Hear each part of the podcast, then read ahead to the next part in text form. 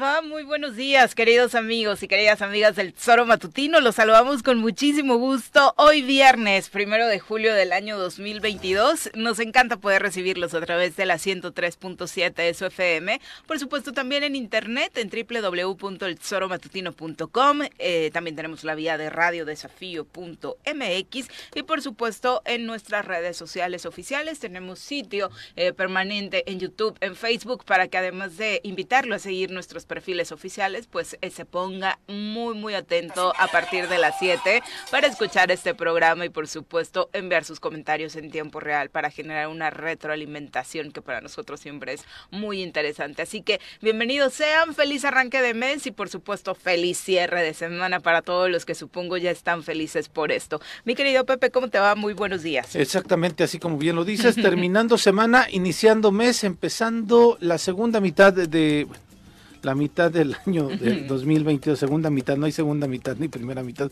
es la mitad. De, sí. No, pero bueno, este, esta, este lapso del, del año 2022, que eh, al menos para mí, Viri, se habían ido estos seis meses de manera rápida, sí. pero este, yo creo que todos, eh, la gran mayoría, celebrando que eh, pues hemos tenido mayor actividad que los años pasados debido a la pandemia, no hay que bajar la guardia, la quinta ola está, es una realidad. Eh, hay casos de familias completas que han este eh, con este nivel de, de contagio uh -huh. que, que, están otra vez pasando por una etapa de, de, contagios y que efectivamente quizá no es eh, la letalidad que se tiene ya sea porque eh, la variante que se que estamos teniendo de este virus no es tan fuerte o también por la posibilidad de que también ya hemos este, tenido la gran mayoría un esquema de vacunación completa algunos con tres otros con cuatro pero eh, lo importante es que podamos empezar a disfrutar no nada más el fin de semana, sino también todo este cierre de año eh, con total responsabilidad y que lo podamos, insisto, también de, pues, pasarla bien, ¿no? Sí, y cuidarnos, o sea, es la insistencia, como lo hemos platicado con los diferentes expertos que nos acompañan en este programa. Por supuesto que eh, el volver a, al confinamiento ya se ve muy lejano, sí. no va a suceder de nuevo, pero hay que asumir también la responsabilidad de eso, por supuesto, eh, como le dicen a Peter Parker, ¿no? Todo poder conlleva una responsabilidad, entonces el poder de nuestra libertad, del poder de disfrutar de nueva cuenta nuestra nueva normalidad, pues conlleva esta responsabilidad de cuidar al otro. Entiendo que fue muy difícil durante la pandemia incluso hacer entender a la población Terrible. que de nosotros dependía incluso la salud de alguien más y hoy también eh, pues las vacunas han hecho que nos confiemos de nuevo. Hay gente que incluso he escuchado a amigas que en sus espacios de trabajo de pues dio positivo y dijo pues voy, no me siento mal, solo uso cubrebocas y pues, lo obviamente, pero hay gente que piensa eso, ¿sabes? De puedo seguir haciendo y no por una necesidad, que el, el, tema de la necesidad pues es otro tema. Eh, la, la situación por supuesto es eso, cuidarnos a nosotros, lo que dices, cuidar a la familia que sí, es importantísimo sí, claro. eh, y evitar que esto del COVID-19 pues cobre otras dimensiones y también en nuestro cuerpo, ¿no? Porque ya sabemos que las repercusiones a largo plazo pues también pueden ser negativas. Todavía están conociendo, eh, empezando a conocer al virus los expertos y las complicaciones que puede traer a futuro todavía pues se desconocen en su totalidad, ¿no? Sí, y felicitar también a los papás, principalmente papás y mamás, obviamente, que eh, en esta eh, semana que se inició la vacunación para menores de 5 y 11 años fue una semana exitosa, fue una jornada bastante copiosa, es decir, bastante gente acudió, mm, registró a sus sí, hijos, sí. estuvo al pendiente, eh, supimos incluso que desde el primer día en algunos centros de vacunación eh, la, la, vacuna, el biológico se agotó mm. porque se registraron alrededor de 60 mil, llegó un lote de 30 mil, a partir de mañana llega el siguiente lote de los otros 30 mil vacunas que, que, hacen falta para las niñas y los niños de esta edad y que hay que estar pendientes a lo que diga la autoridad, si es a partir de, del mismo sábado que, que uh -huh. empiezan a vacunar a esa otra población, casi la mitad de niños y niñas registrados para esta eh, jornada. Eh, pues, sí, hay que estar pendientes, insisto, para ver si a partir de mañana se empiezan a aplicar estas vacunas o será a partir del lunes o a partir del de domingo. Pero eh, sin duda un, un, gran esfuerzo también de la autoridad. Aplicar 30 mil vacunas prácticamente, en dos días es me parece que es de aplaudirse, que genera una confianza en las autoridades de salud federales, locales, ¿no? Este también, eh, desde luego sabemos que la vacunación la está coordinando las dependencias federales, pero también con la participación de profesionales de la salud de aquí de nuestro estado y este insisto, creo que han estado a la altura y solamente es esperar el anuncio para que se puedan vacunar los otros 30 mil niños y niñas que registraron los papás, porque aquí hay que ponerle la palomita a los papás y las mamás, ¿no? Son chicos que completamente dependen de ellos mm. y eh, eh, que realizaron Esa lucha que dieron para el amparo, ¿no? Desde el inicio, la verdad, fue la verdad bastante importante tratando de cuidar la salud de los más pequeños. Efectivamente, ¿no? Pero pues bueno, hay que estar pendientes y hay que seguirnos protegiendo y hay que disfrutar la parte que nos resta de este año. Vaya día el de ayer en Morelos. Desde muy temprano habitantes de Xochocotla se dieron cita en la capital del estado. Eh, en general para buscar una respuesta a la situación que ya sabemos se enfrentan eh, tras esta ola de violencia que azota este nuevo municipio indígena tras los asesinatos de diferentes autoridades municipales que a lo largo de esta corta vida de independencia pues han tenido. Eh, se manifestaron en Palacio de Gobierno, no fue una manifestación como las que solemos ver donde llegan los manifestantes, se plantan frente a Palacio y a ver a qué hora sale alguien se digna a atenderlos, ¿no? Obviamente llegaron ya con una actitud muchísimo más eh, dura, muchísimo más fuerte. No se justifica, por supuesto, pero es normal en medio de todo lo que han estado viviendo.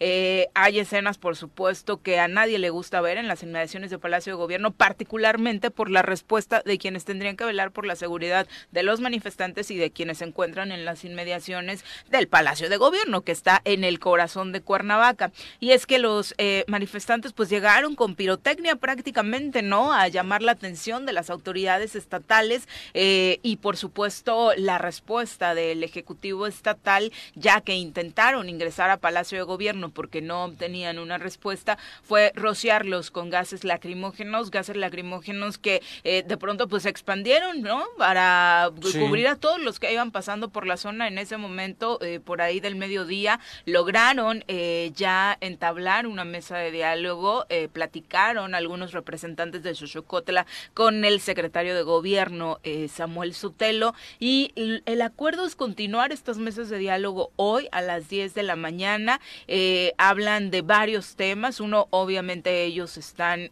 pues relacionados con el apoyo a una persona, a una de las autoridades en este municipio indígena, pero también exigen el pago de las nóminas de ambos alcaldes.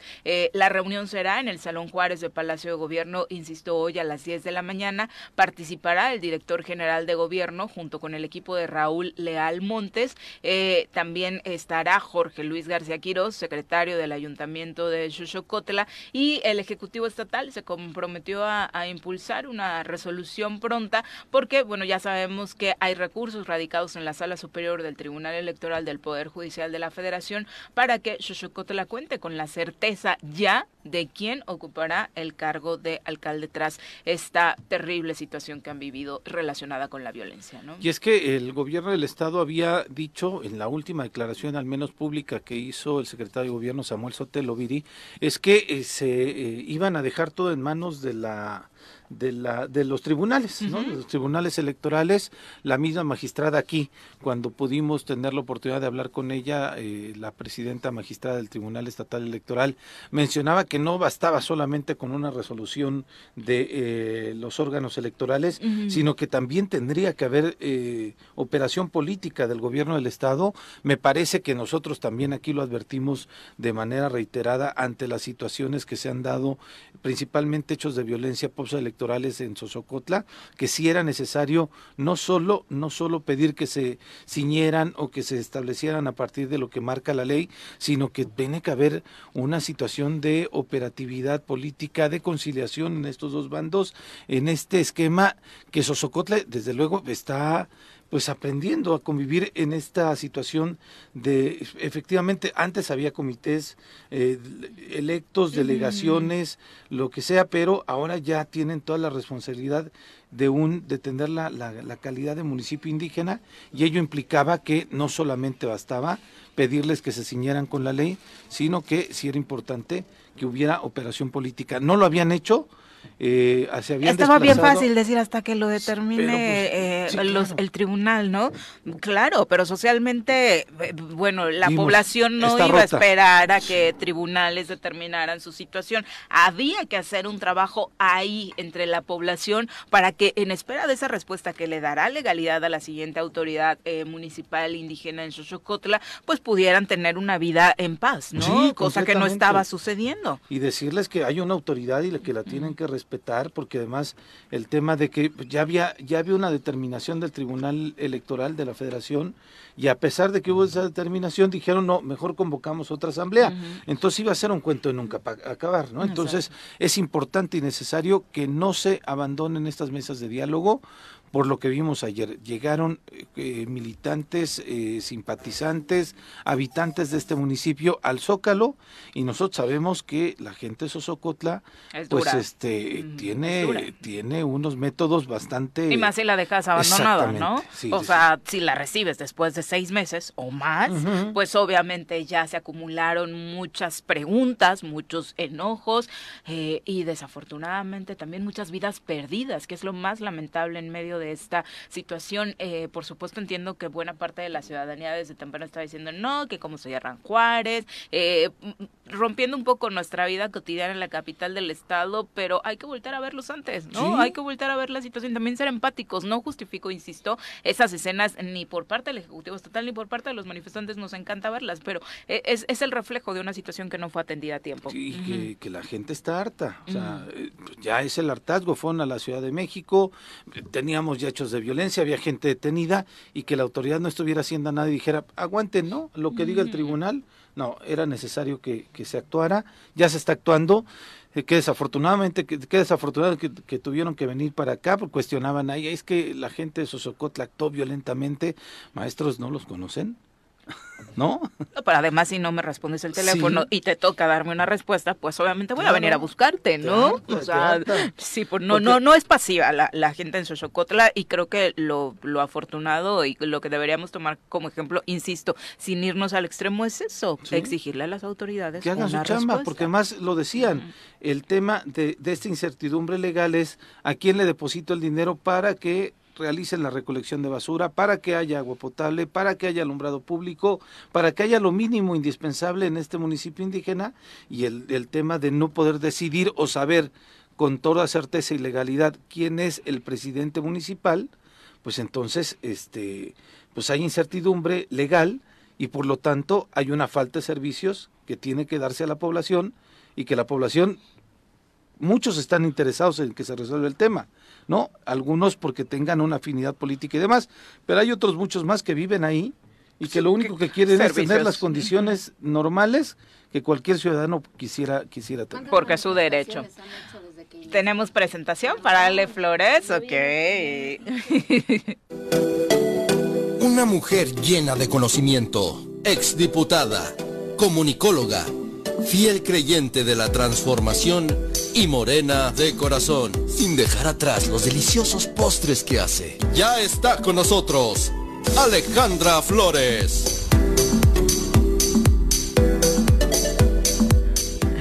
Querida Ale, bienvenida. Buenos días. Como siempre, no es, no es choro lo de eh, la presentación, eh, siempre llega con postre. Sí. sí, sí, sí, Hoy me salieron medio raros, pero, ¿Por qué? Pero el sabor está bueno. O sea, la presentación no es la mejor. No, no es la mejor, pero, pero sí está bueno. Sí, no, no sé qué pasó. Querías comentar algo, Ale, buenos días eh, sobre Buenos días, buenos días, ya los estaba escuchando. Preguntar, eh, desde que inició esta administración, ¿cuántas veces se había manifestado los habitantes de Sosocotla. Mm, sí, bastante. Y han escalado. Desde que inició, ajá. Fueron a la Ciudad de México. Las recientes fue cerrar eh, Alpuyeca, aproximadamente por ahí, por esa, a esa altura. Después fueron a la Ciudad de México y hasta ayer que llegaron ya al Zócalo de Cuernavaca. Pero, digo, violentamente, como se, acostumbra cuando se recibe a los de Sosocotla, creo que es la primera que. Sí, claro. claro. En tres, cuatro años casi. es la primera. ¿No? Me decían pues no los conocen, yo creo que no.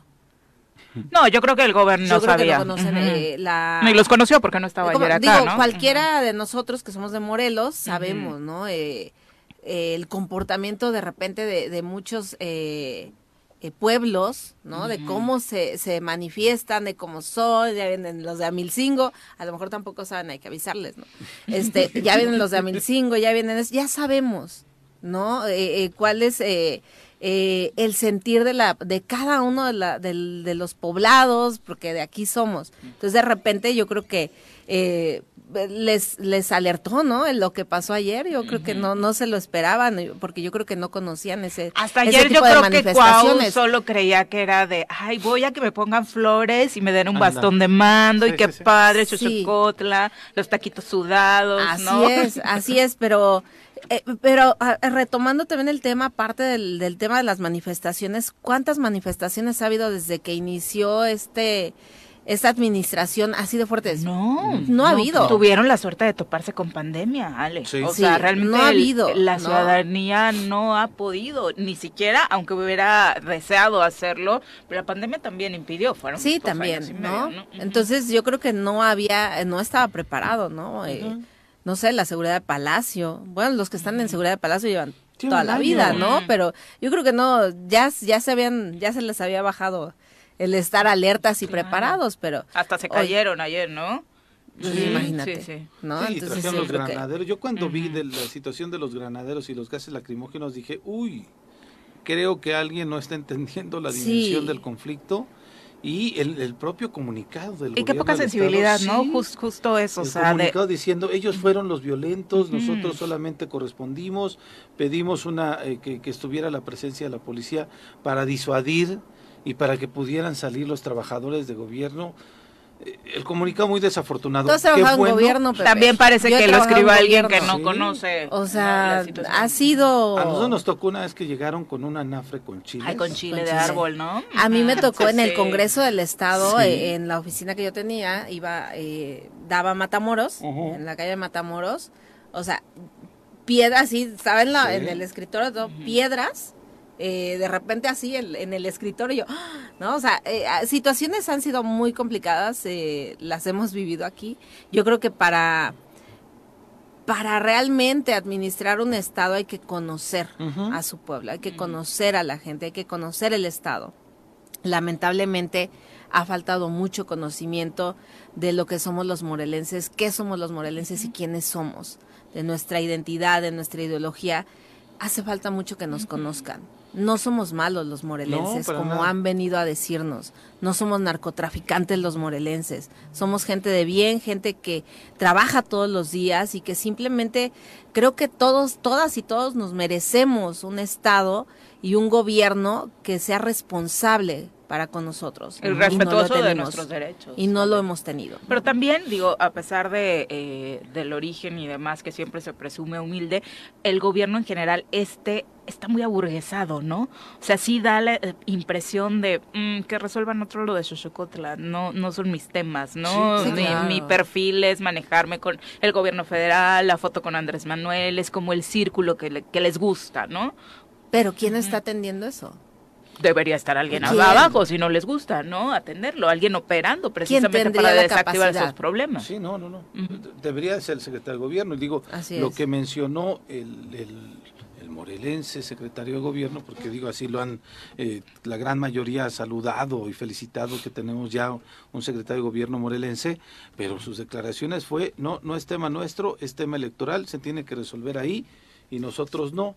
Pues no, maestro, desde hace tiempo se veía que era necesario que el gobierno del estado Han pasado actuando. muchas cosas. Era un conflicto social, de Han pasado seguridad, muchas cosas rebasó lo electoral. Sí, Sí. completamente, ¿no? No, y además es una responsabilidad de las autoridades sí o sí darle una respuesta a los ciudadanos, ¿no? Porque sabemos que siempre hay que recordarlo, el origen de todos estos conflictos es que desafortunadamente la legislación que se hizo para la eh, creación de los municipios indígenas no fue la mejor. Sí, es ¿no? perfectible es. todavía, ¿no? Entonces, eh, por supuesto que hay que apoyar a estos nuevos municipios. Algunos lo han llevado mejor que otros, estaban seguramente mejor preparados en, temas de organización, pero pues desafortunadamente el caso de Xochocotla nos está dejando, eh, nos ha exhibido todos los puntos que hay que pulir para la creación de nuevos municipios que ahí están en puerta otros, ¿no? Alzando la mano para eh, poder hacerlo. Eh, ayer también en el caso de Forum hay una nueva versión contundente del fiscal general del estado de Morelos, Uriel Carmona,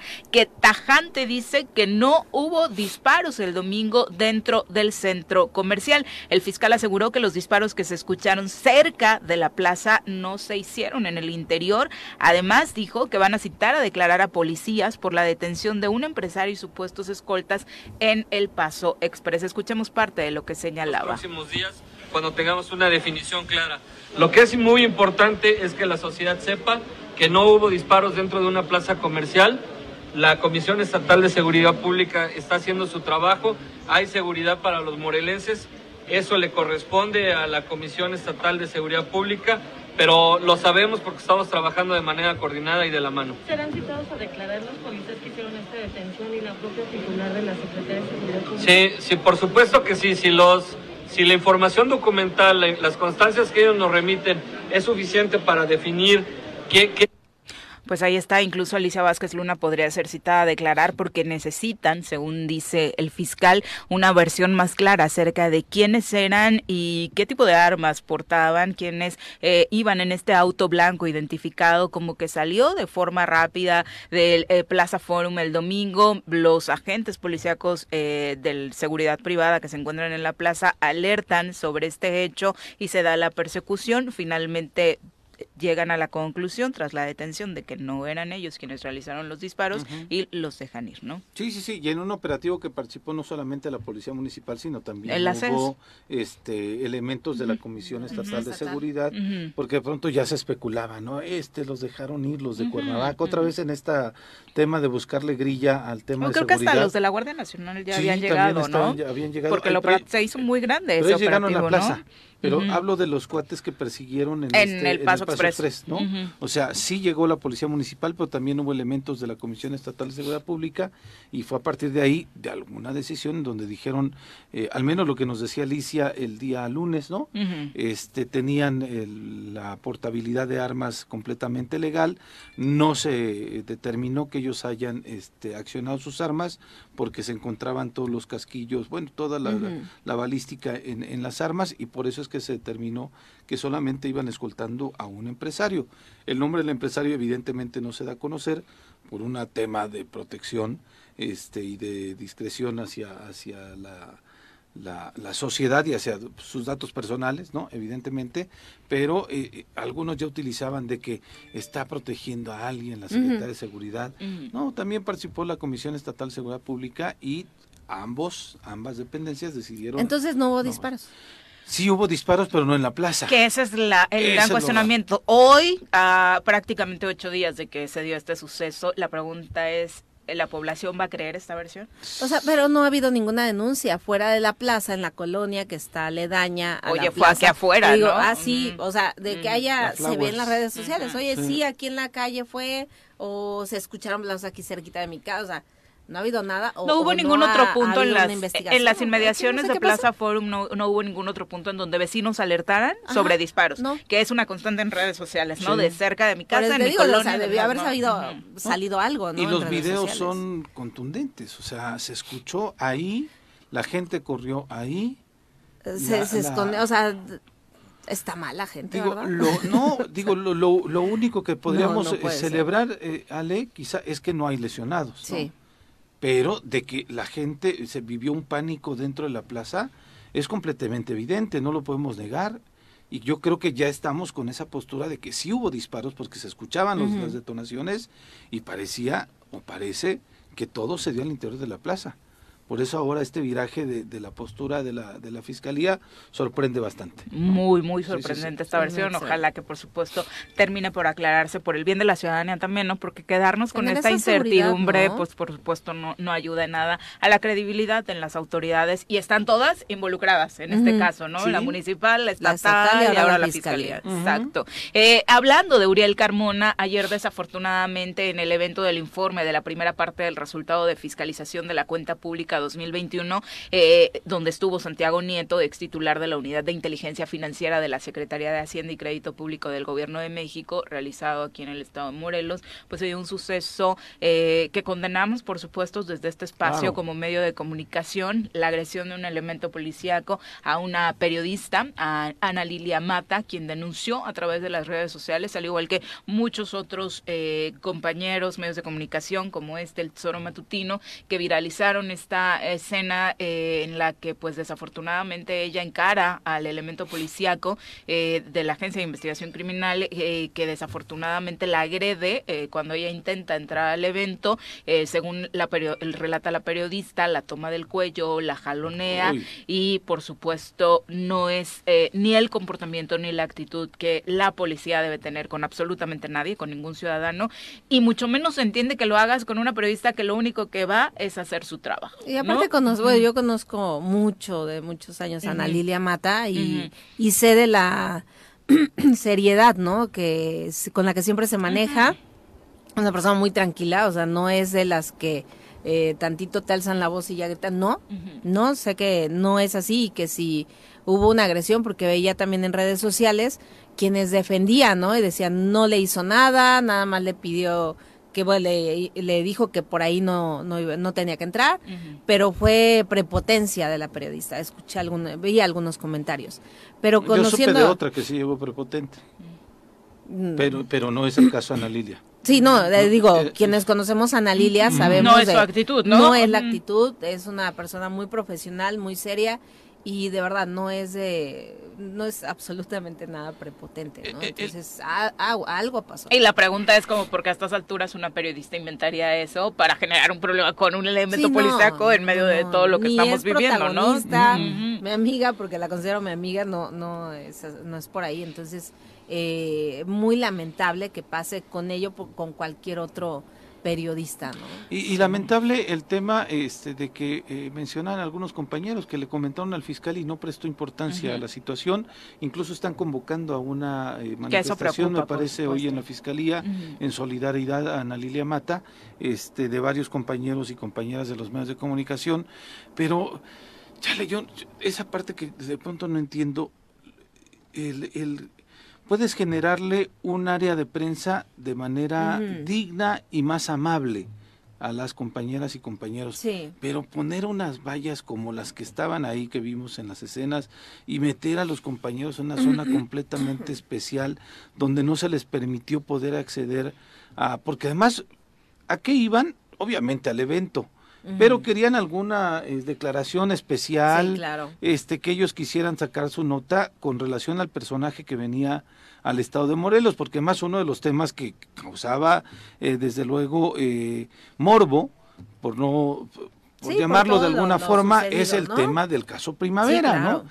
Y entonces estoy seguro, como, como Santiago Nieto no lo quiso abordar, no, no quiso profundizar ese tema en, en, en su exposición, eh, sí mencionó que la carpeta está abierta, que no está cerrado el caso. Pero si crees que le iban a Este, preguntar de eso. No sé, algunos sí, yo Yo creo que tal vez. Ana Lilia sí, porque no está también en el esquema de, de, de estos, de pronto que estamos ahí también ya poniéndole los, los Etiquetas, comunicadores ¿no? del gobernador y los comunicadores que no son del gobernador.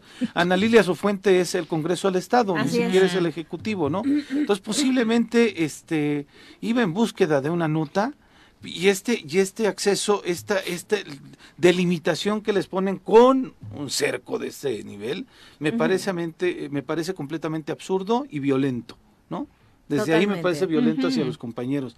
Y ya después que pongan a elementos de la este Creo que el fiscal o sea, se agentes- ha conducido muy, muy Sí, por eso me- respetuoso, me ¿no? parece Sí, yo no recuerdo un conflicto, respetuoso. claro, y además creo que tiene como buena relación con, Con la mayor sí. parte de los compañeros en el sentido estricto del trabajo periodístico que se realiza, ¿no? Y- Respetuoso, vamos. Pero te digo también, este, Viri, Ale, tampoco pones elementos, agentes eh, de investigación criminal para poder delimitar áreas y demás, porque eh, pues están para otra cosa.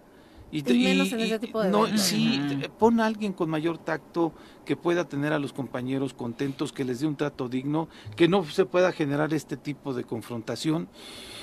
los elementos no están Simplemente darles capacitados las para eso. Sí, condiciones sí, y sí. las herramientas necesarias para que hagan su trabajo. Exactamente, ¿no? O ¿no? sea, aquí nada, y creo que ningún medio de comunicación o ningún reportero periodista está exigiendo un trato especial, nada. Simplemente tener las condiciones para realizar su trabajo. Y creo que muchas dependencias no entienden eso, ¿no? Sí. Creo que quienes está, hemos estado de, del otro lado del área de comunicación sabemos cuál es eh, nuestro trabajo, que es darles nada más las condiciones necesarias y las las herramientas que ellos necesitan para hacer su trabajo. Sí, Y porque aparte nos conviene a todos, ¿no? Claro. También está muy fea esa parte jefe. de de pronto te utilizo Sí, y cuando no me conviene, ni te dejo entrar y te pongo polis, no.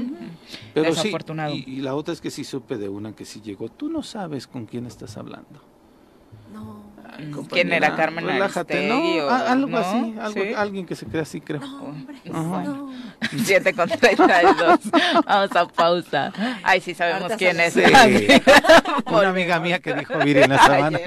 Ya hay 7 de la mañana, gracias por continuar con nosotros. Saludos a todos los que se están haciendo presentes con sus comentarios a través de las redes sociales. Querida Leti Gutiérrez, un abrazo muy fuerte. Gracias por estar pendiente de la transmisión. También para Richard Posas. Dice una muestra más de que la autoridad estatal no tiene respeto por los representantes de los medios de comunicación, sin importar si son hombres o mujeres. Ángel dice, muy bien por los de Soso. Eso es lo que hace falta que hagamos hacia nuestros servidores públicos que regularmente olvidan que están ahí para servirnos. No ganaron ese puesto por sus aptitudes y hay que pues refrendar esa confianza que les da la ciudadanía todos los días. Coincido totalmente, Ángel. Eh, dice Richard también, ¿será que todos los de la manifestación eran de Xochocotla? Pues yo creo que sí, o sea, dice, ojalá que hubiera puros habitantes de Soso y no infiltrados. Por cómo se da la manifestación, me parece que sí, incluso por los camiones que se quedaron ahí atorados justo en Boulevard Juárez, donde cerraron a la circulación para llegar hasta Palacio. Eh, Virginia Colchado, pero supongo que es alguna otra de las versiones que se pudiera usar para, pues, denostar, ¿no? Eh, la Sí. manifestación de ayer. Eh, Virginia Colchado, también un abrazo para ti. Richard Posas, muchas gracias por acompañarnos en la eh, transmisión eh, y, por supuesto, para quien eh, firma como Carlos Macías, dice saludos, ya es viernes, el cuerpo lo sabe, les mando un fuerte abrazo. Muchas gracias, Carlos. Y sí, tú no sabes lo que tenemos preparado el día de hoy. Vicky Carquín, saludos. Micaela Bocanegra, también un Saludos, abrazo para ti. Hasta Marc Zacatepec. Carmona, eh, también muchas gracias por hacerse presentes con sus saludos y comentarios. Panzón. Si les parece, vamos a darle un repaso a la información eh, nacional, que por supuesto hay temas importantes que platicar esta mañana en torno a lo que sucede en la vida del país, particularmente esto que está sucediendo, si quieres adelantamos un poco, aterrizando en Morelos, sale con Morena. Eh, ya está la convocatoria para afiliación, ¿no? Ya, ya está la convocatoria. A partir de hoy se abrió el registro para los aspirantes a la a, a consejeras y consejeros eh, estatales y nacionales.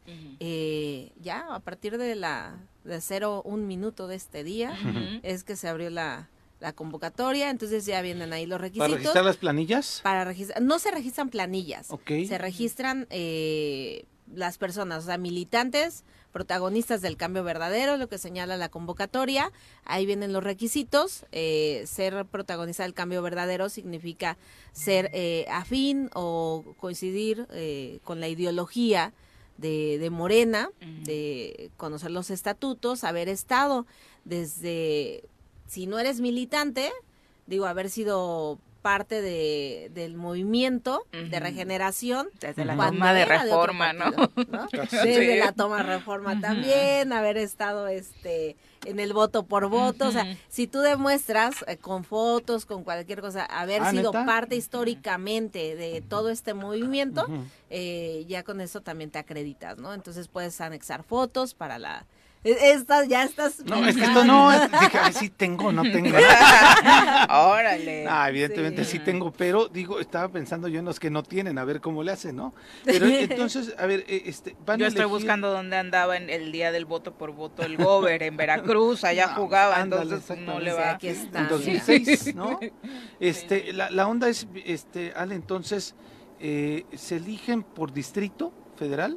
Los consejeros? Por Distrito Federal, recordemos que en Morelos son cinco distritos federales. ¿Cuántos consejeros? Son, eh, cuántos por cada distrito por cada federal distrito? son 10, 5 Diez. mujeres y 5 hombres, en total son 50, son 25 mujeres y 25 hombres, los que se elegirán el 31 de julio en el estado de Morelos.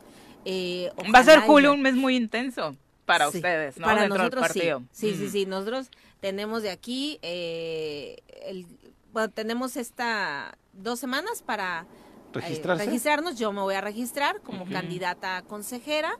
Eh, el 15 de julio sale la lista, ¿no? El 22, el 20, 22, es el último día para que tiene la Comisión Nacional de Honor y Justicia para sacar la lista de los que aceptan, porque también hay candados, o sea, no cualquiera puede meterse, va a haber candados. Ojalá estén Ojo, quienes candados. hayan participado como candidatos en otros partidos en la elección pasada, 2021-22, hablando de, todo el país, no podrán este, participar como candidatos, ¿no?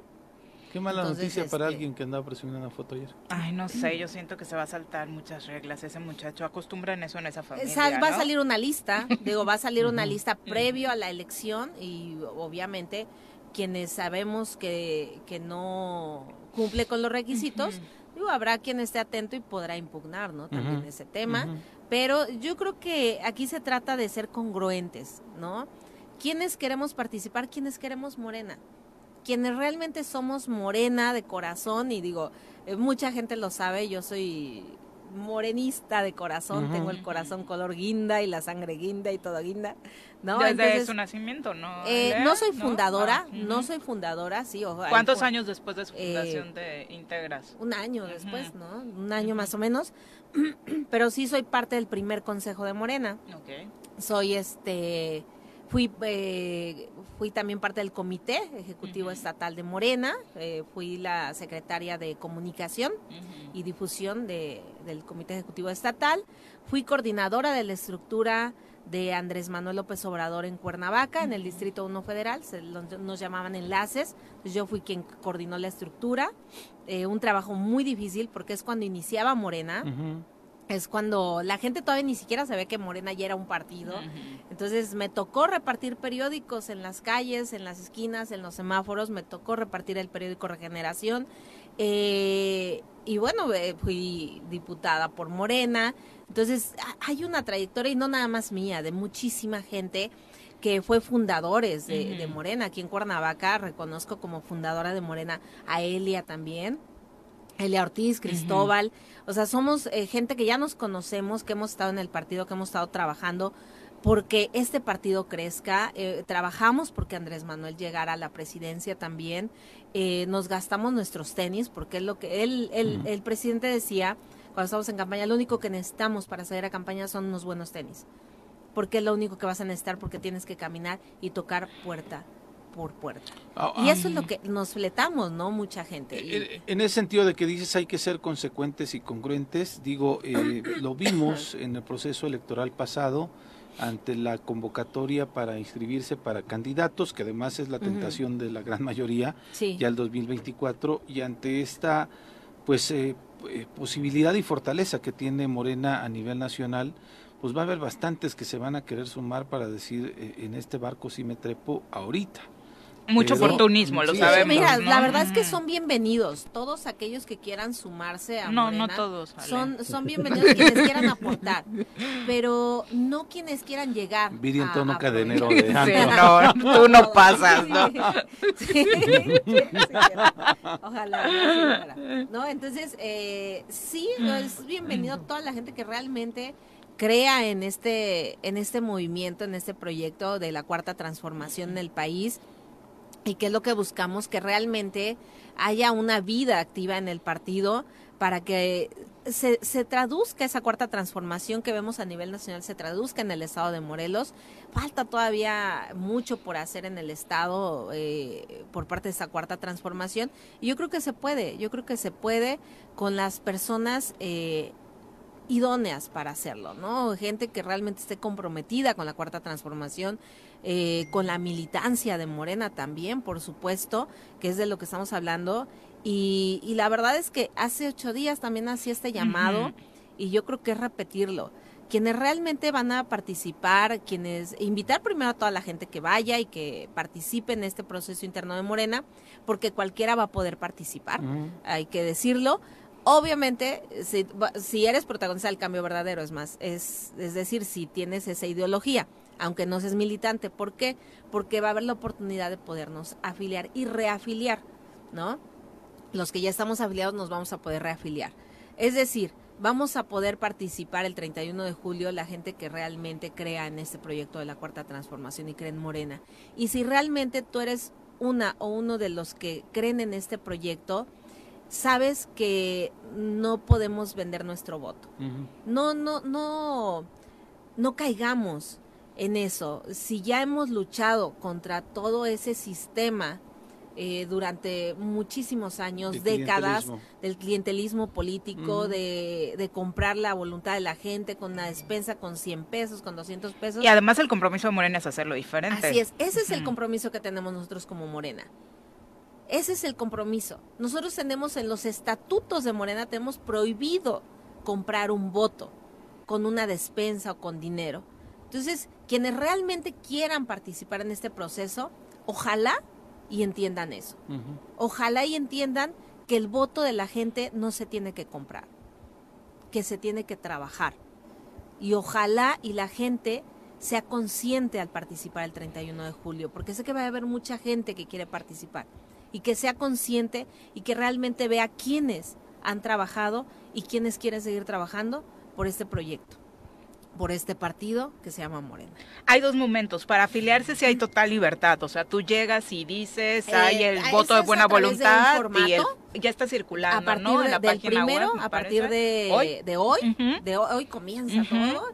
A partir de hoy. O sea, cualquier ciudadano que diga, yo quiero formar parte de Morena porque me identifico con Cuarta Transformación. Pueden entrar a morena.org o morena.si ahí se puede descargar el formato de afiliación, eh, se pueden afiliar con ese formato lleno, eh, puedes ir a, las mesas de recepción el 31 de julio, con ese formato llenas, eh, llegas, te acreditas con tu credencial de lector, por supuesto, y eh, te acreditan. Ah, sí, no nos vaya a caer alguien de Tepito, ¿verdad? Aquí los de Morelos. Los de Morelos sí con la credencial de lector que se acredita tu, tu domicilio, que seas de, Morelos, que seas del distrito, porque no puede participar un agente del segundo distrito federal en el 1, ni en el 1, en el 2.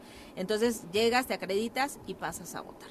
Entonces, así va a ser el proceso. Ahora, para ser candidato a consejero, ya es otro momento. Ahí sí hay más candados. Ya se abrió también, ya se abrió. Es lo que te decía que eh, ya vienen los requisitos. O sea, ahí sí hay libertad, obviamente, en muchos sentidos, como decías, nada más para dejárselo claro al público. Pero de pronto aquellos que entiendo que a muchos, o sea, sí podemos hablar de mucha libertad, dale, pero entiendo que hay mucha gente de Morena que sí se siente preocupada de que vaya a ser desplazada por oportunistas. Claro, sí, sí, sí, hay mucho nerviosismo, mucha, no nerviosismo, yo creo que preocupación por lo que pudiera pasar, porque hay muchos, sí, como tú dices, muchos oportunistas que, que quieren eh, llegar sin, sin tener ese sentimiento o ese cariño por Morena o esa ideología, sin creer en este, en este proyecto, sin creerlo, eh, eh, aprovecharse para adueñarse de un partido si no pudiste con uno, no vengas a destruir. Sí, ya lo desapareciste.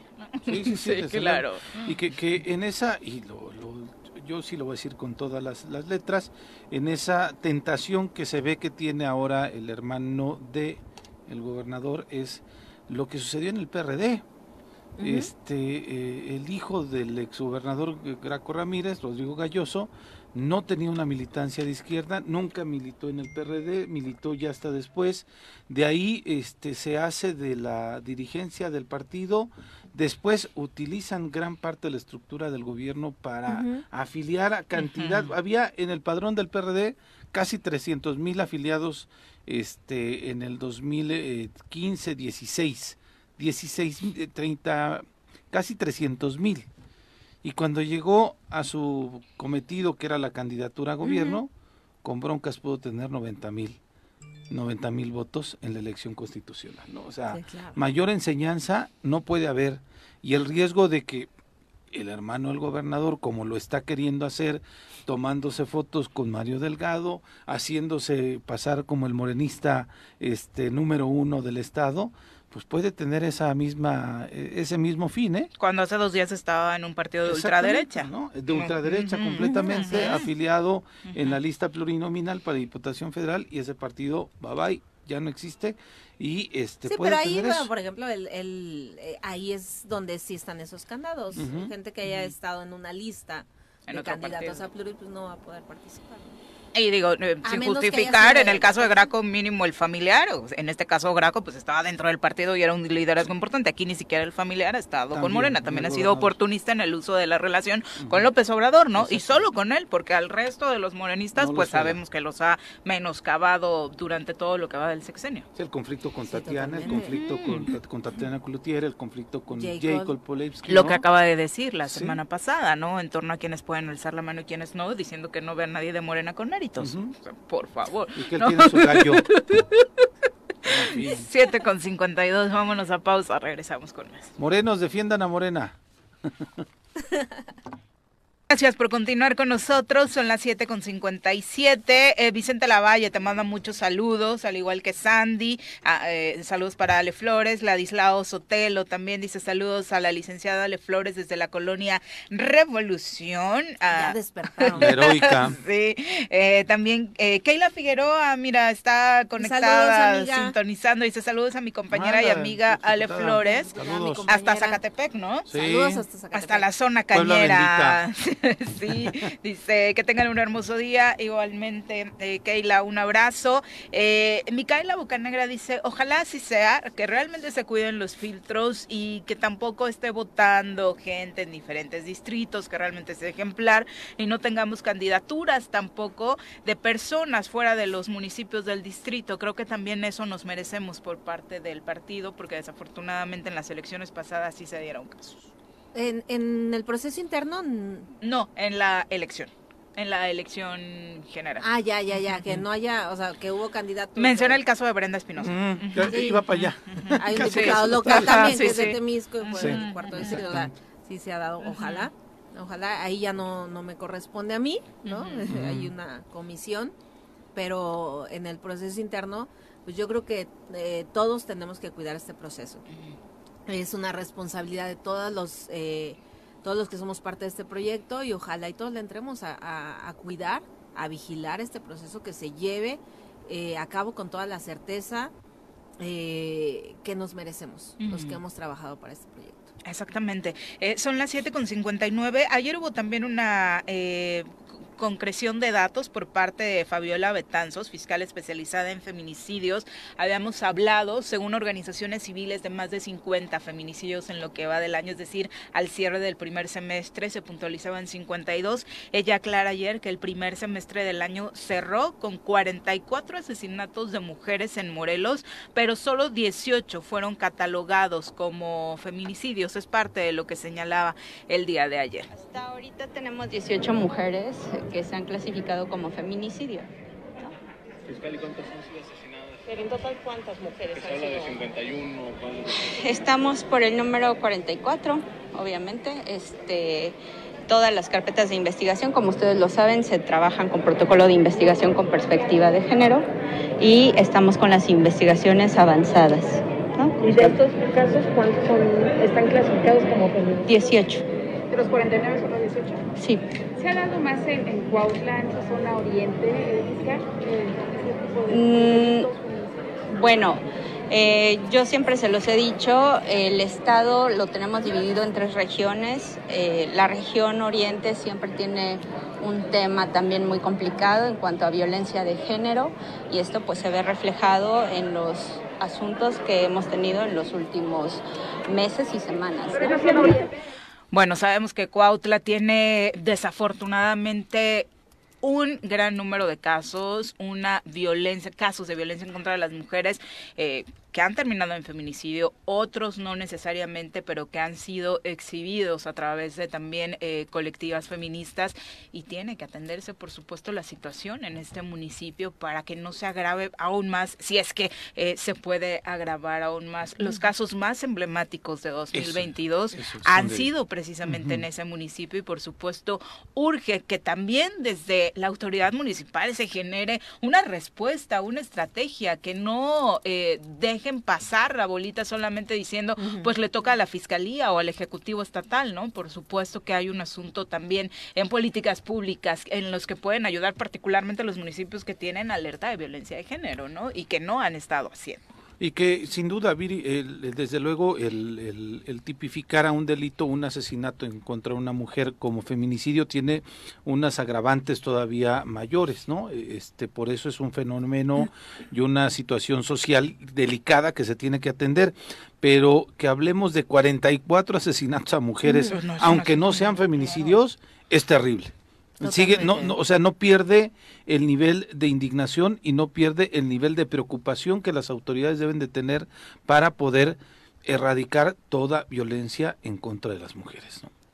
O sea, es, Yo creo es- que primero hay que aceptarlo, ¿no? Aceptar que tenemos un problema, aceptar que, que, que estamos en riesgo para poder, yo creo que crear una estrategia. Pero mientras no aceptes, mientras pienses que las cosas están bien, va a ser muy complicado que, que comiencen a, a trabajar en una estrategia real. Así es. Sin duda, y por supuesto también sabemos de la complejidad. Hemos platicado aquí incluso con los mismos magistrados del Tribunal Superior de Justicia de cómo clasificar eh, a feminicidio. También es eh, pues una, un tema complicado y no necesariamente quiere decir que solo 18 de estos 44 sean tal.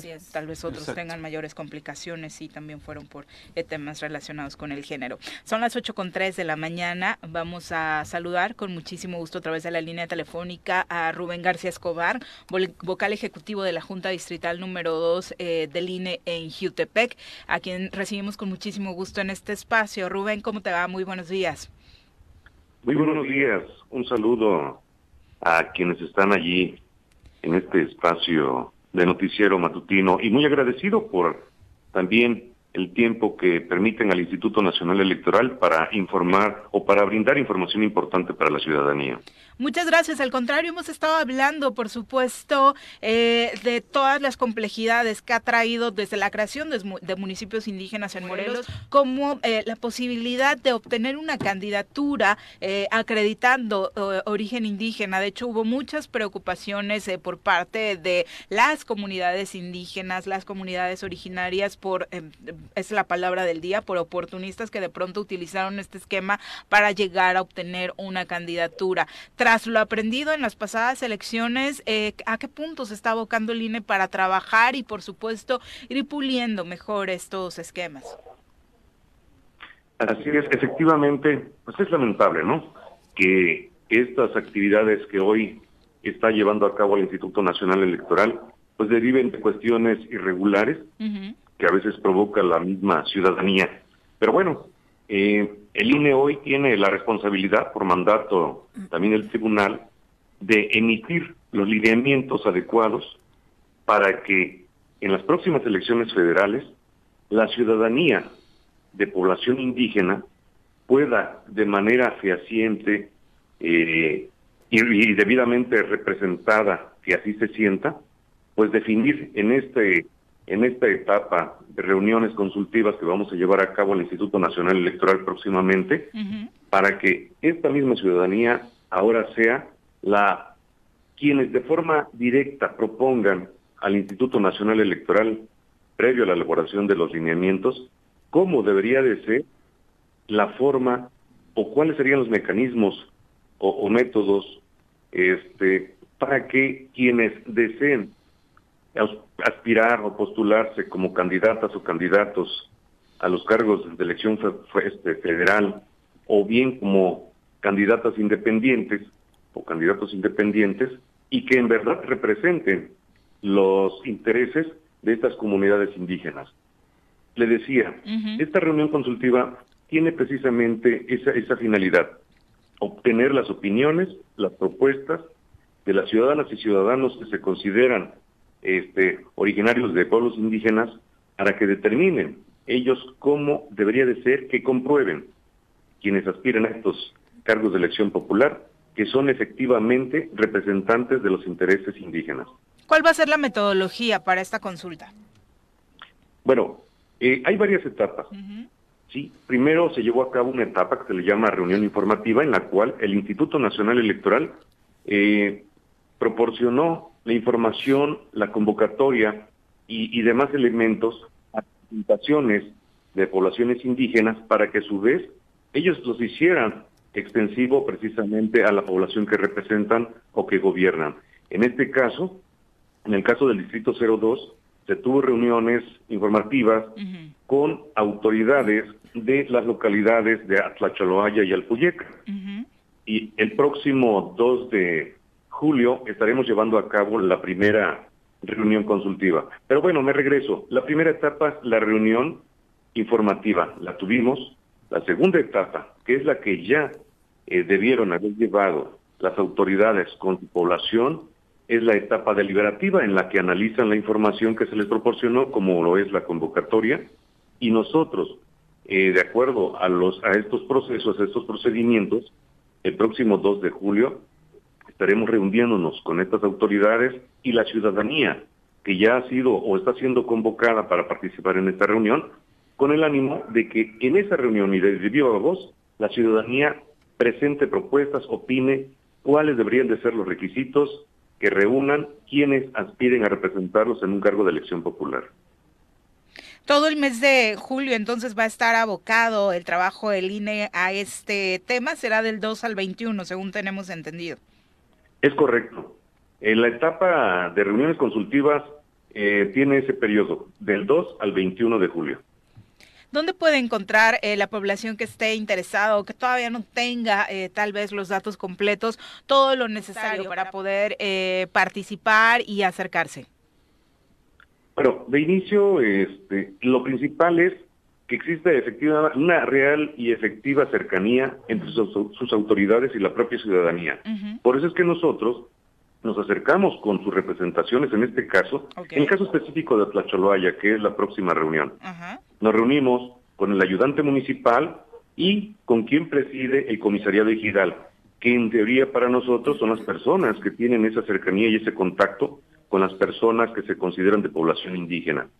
Ellos están llevando a cabo su etapa de divulgación de esta convocatoria, sí, pero además en caso de que no fuera así, en la página del INE, www.ine.mx, allí encontrará toda la información que considere importante para conocer. Perfecto. Pues muchísimas gracias por la información.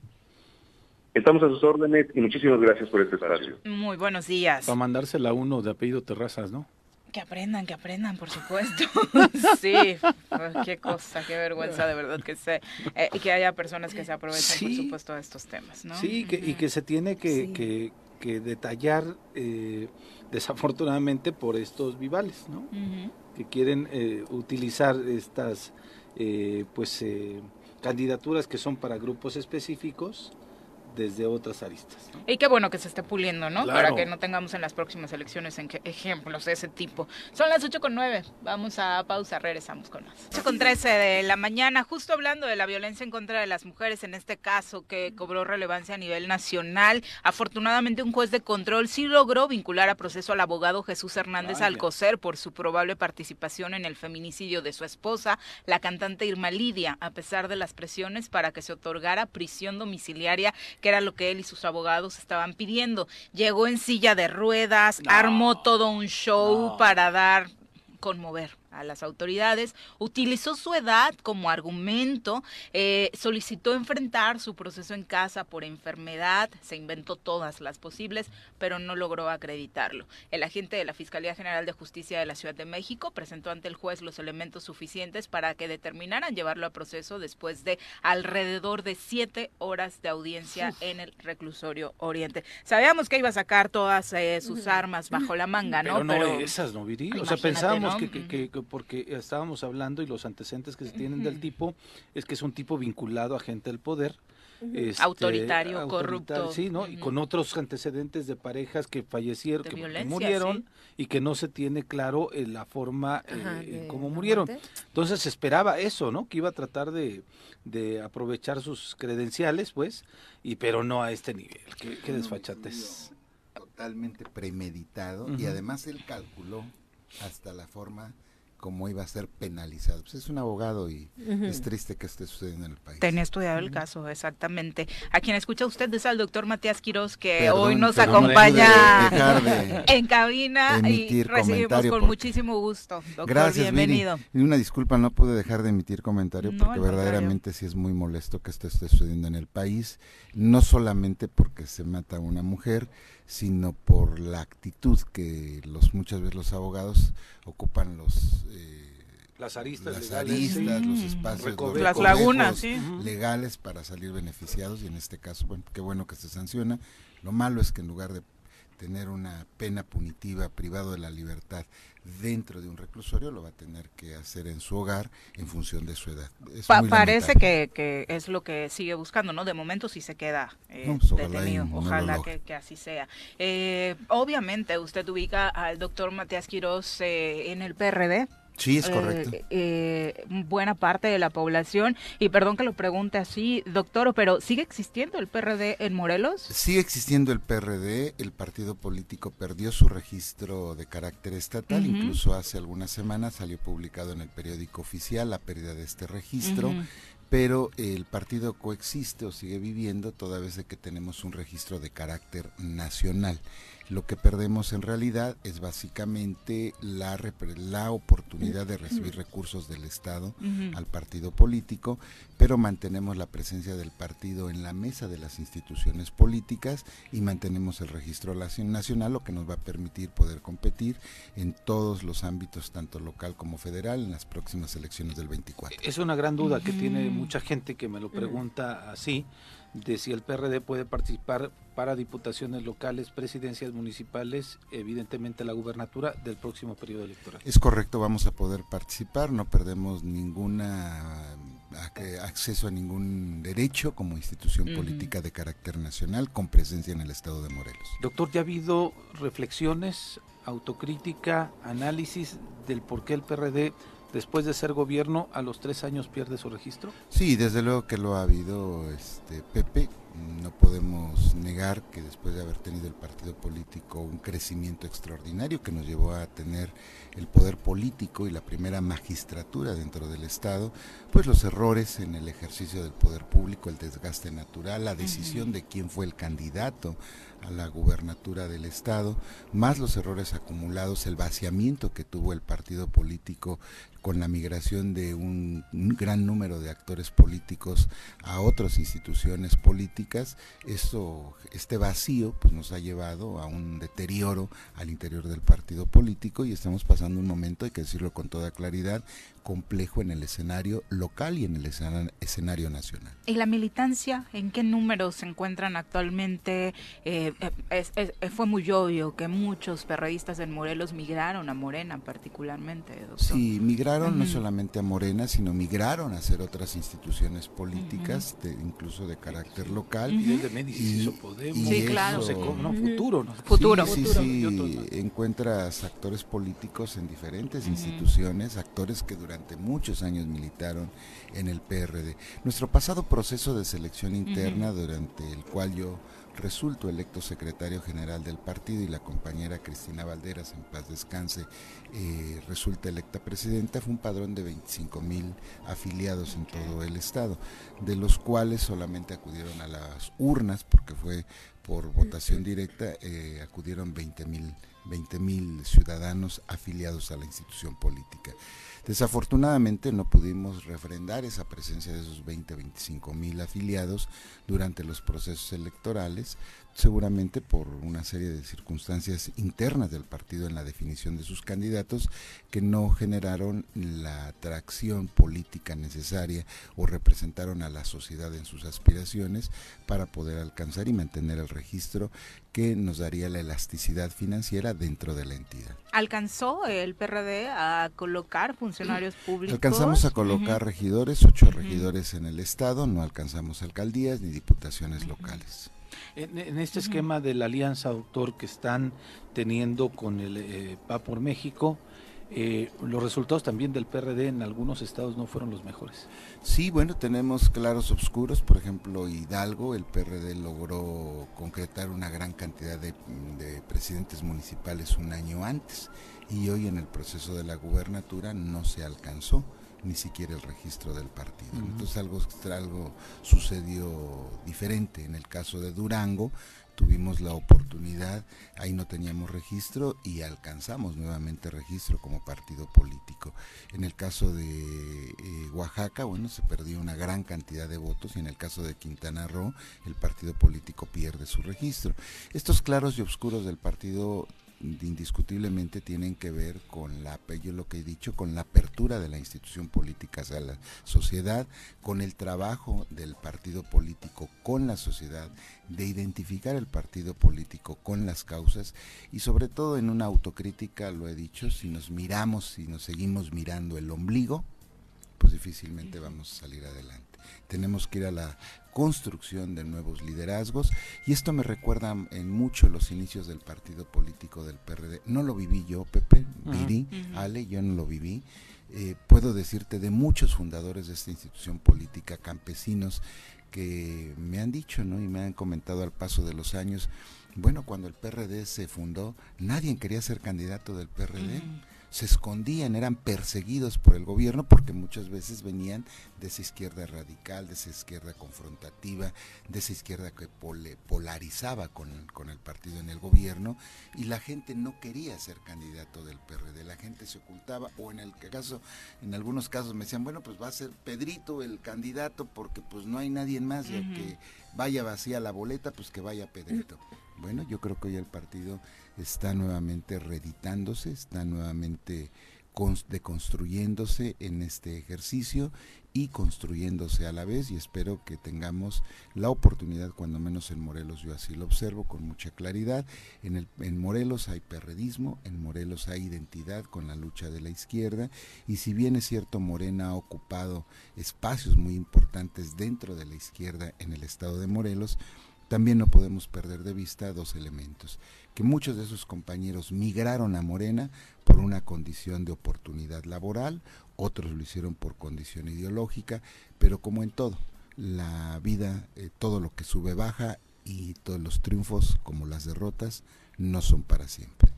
De manera personal, doctor, ¿qué lo hace seguir en el partido? Porque sin duda alguna supongo que por el perfil, digo, luego vemos cada cosa en otros partidos y en la función pública que sin duda alguna tendrá oportunidad en muchos otros espacios viendo precisamente pues oportunidades de, de crecer o con algunas coincidencias ideológicas. ¿Qué me hace permanecer en el partido? Mi fortaleza ideológica. Yo llegué a esta institución política no por invitación, sino por convicción personal eh, a esta institución política debo todos los logros políticos y reconocimiento social. Y me parece que en este momento es importante mantenerse firme, mantener la bandera arriba, soportar el viento, la marea, eh, dejar que el barco se sacuda y quienes quedemos al frente mantengamos la lucha ideológica de los fundadores de esta institución política que también esta institución política, debo decirlo, Pepe Viri, está en un proceso de transformación. Dejamos de ser aquel partido nacionalista, rancio, eh, de confrontación, de izquierda radical, para pasar a ser un partido hoy de carácter socialdemócrata o de una izquierda más hacia el centro, lo cual nos permite generar mayor amplitud en nuestras alianzas y en nuestra representación social.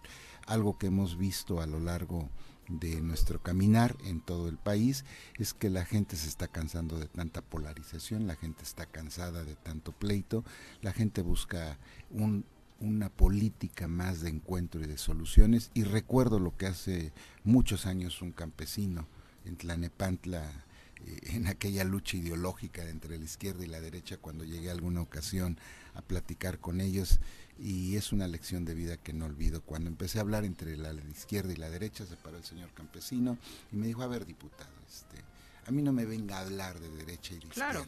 A mí dígame, ¿quién me va a resolver el alimento de mi casa? ¿Quién me va a resolver el que mande yo a mis hijos a la escuela? ¿Quién me va a resolver el problema de salud? Eso es lo que a mí me interesa. Y me parece que hoy ideológicamente el debate se ha perdido y hemos mm, dejado de ver la parte más importante que es el ciudadano, que al final de cuentas es el motivo de la política, es la causa de la política y la política existe para solucionar los problemas de una sociedad en conjunto, no aligerárselos, sino resolverlos de fondo y me parece que hoy la política nacional y estatal, particularmente también la estatal, muy preocupados porque no existe una solución de los problemas en conjunto.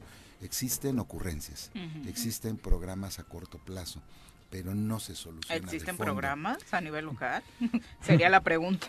Bueno, a nivel local no, no, no, no, existen programas, no existen muchas cosas, hay una carencia total de liderazgo desde el Ejecutivo del Estado y se refleja en esta crisis permanente que tenemos con los municipios, con el Poder Judicial, con el Poder Legislativo, una crisis permanente en el estado de Morelos y una autocomplacencia por parte de, las propias autoridades. ¿Es porque no son de aquí, doctor? No, yo creo que no solamente es porque no sean de acá, sino también porque no existe capacidad, no existe preparación. Hoy se ve la política como una manera de resolver un problema estrictamente personal, de carácter financiero, no existe una preparación. Hoy puedes ver personajes que quiere, aspiran a una gubernatura sin conocer cómo se maneja un municipio, sin conocer ni siquiera al estado de Morelos. Aspiran a una gubernatura sin conocer cómo se construye una ley, cómo se debate entre los diferentes poderes, cuáles son los principales retos que tiene nuestra entidad. Se pretende construir una gubernatura mm, teniendo responsabilidades a, distancia y sin, sin volver a caminar aquellos espacios que estamos obligados a caminar permanentemente porque los problemas de una sociedad cambian lustro con lustro y eso obliga a que las autoridades conozcan su territorio. Si no conoces el territorio, si no conoces sus poderes, si no conoces las entrelíneas de la vida más crítica que vive un presidente municipal desde el territorio, ¿cómo pretendes gobernar? Pero pues hoy este país se está llenando de ocurrencias y en Morelos desafortunadamente tenemos un gobierno que no conoce el Estado y que piensa que regalando despensas o dando cobijas o saliendo a dirigir un discurso, un discurso, pues con eso soluciona con una cascarita, que es lo peor. Pero también, pero pues también es parte de la sociedad, ¿no? Yo creo que hoy la sociedad estamos obligados todos a hacer una introspección y a valorar qué es lo que tenemos en nuestras manos, cómo está la seguridad. Es como yo les digo que esto es como un examen eh, cuando mandas a tus hijos a la escuela. Eh, Tú puedes decir es un buen maestro o es un buen o un mal maestro, pero cómo valoras si es un buen o un mal maestro, pues cómo apareció, cómo va tu niño también, eh, cómo aprendió en español y qué calificación sacó en español, qué calificación sacó en protección civil, qué calificación sacó en salud, qué calificación sacó en seguridad. Y si tú ves que tu niño va evolucionando en salud, en educación, en seguridad, en ciencia y tecnología, en protección de derechos humanos, y lo ves progresar a tu niño, pues puedes decir que hay un, buen maestro. Pero si tú ves una sociedad que no avanza en ninguno de estos rubros, pues pues, pues, ¿qué tipo de maestros tenemos? Entonces, en ese sentido, la sociedad debe de calificar a un gobierno municipal, a un gobierno estatal y a un gobierno federal, en base a resultados no en base a ocurrencias o a pulsadas o interpretaciones. En la respuesta seguramente de muchos radioescuchas, de muchos ciudadanos, será de con qué calidad moral vienen a hablar si ustedes reprobaron ese examen, doctor. No, déjame decirte, y lo digo con toda responsabilidad también, si bien es cierto que hubo un error político por parte del gobernador en la definición y del partido político en la definición de quién fue su candidato, creo que los resultados también de ese sexenio están ahí a la vista. En deporte, en educación, en construcción de obra dentro del Estado, en salud, están los indicadores. Que si todo ese esfuerzo se vio sometido a una presión y cayó en un embudo, porque no perdamos de vista que en el pasado sexenio el sismo el sismo que todos vivimos y el que, que, lesionó y lastimó profundamente a Morelos y afectó las finanzas de Morelos fue en el tercio, o no en el tercio, fue en el último año del, del sexenio pasado, pues eso nos demandó una gran crisis al interior del Estado y Para al interior del gobierno, pero también despertó en la sociedad, despertó en la sociedad una molestia social, una insatisfacción, una frustración terrible que se agudizó, lo digo con toda claridad, en el momento que se decide el hijo del gobernador fuera el candidato en un momento de mal humor social y en una crisis social tremenda, pues evidentemente despeñó un proyecto que se construyó durante más de 30 años. Si a eso sumamos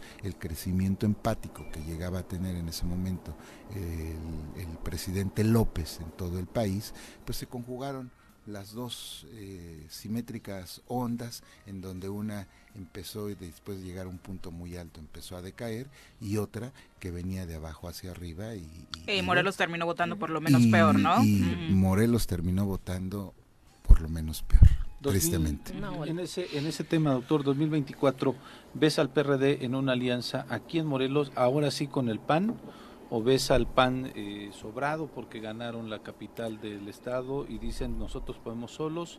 Eh, ¿Cómo vislumbras el futuro del partido? Sin, sin registro sí pueden hacer alianza en lo local. Sí, sí, sí, sí. Yo creo que el, el, tema es poder transitar en una gran alianza. Me parece que eso es una parte fundamental. No podemos cerrar los ojos de la fuerza que el señor López tiene al frente de la presidencia de la República y que esa fuerza política le ha llevado a mantener eh, y a ganar gubernaturas hoy dentro de nuestro país.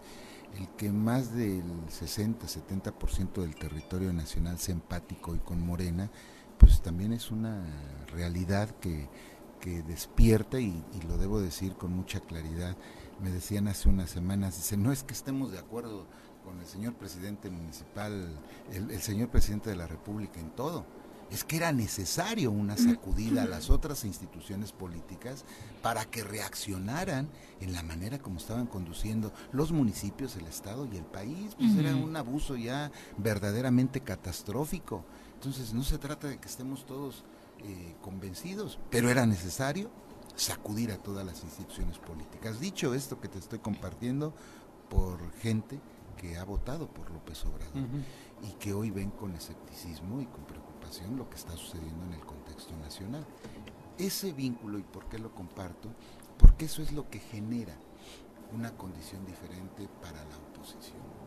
Si la oposición sabe construir correctamente, si la oposición sabe representar a la sociedad, y si los partidos, las instituciones actúan con la generosidad necesaria para construir una posición que verdaderamente represente los movimientos sociales, creo que podemos llegar la oposición a construir un polo de política distinta a lo que hoy se está viviendo en el contexto nacional.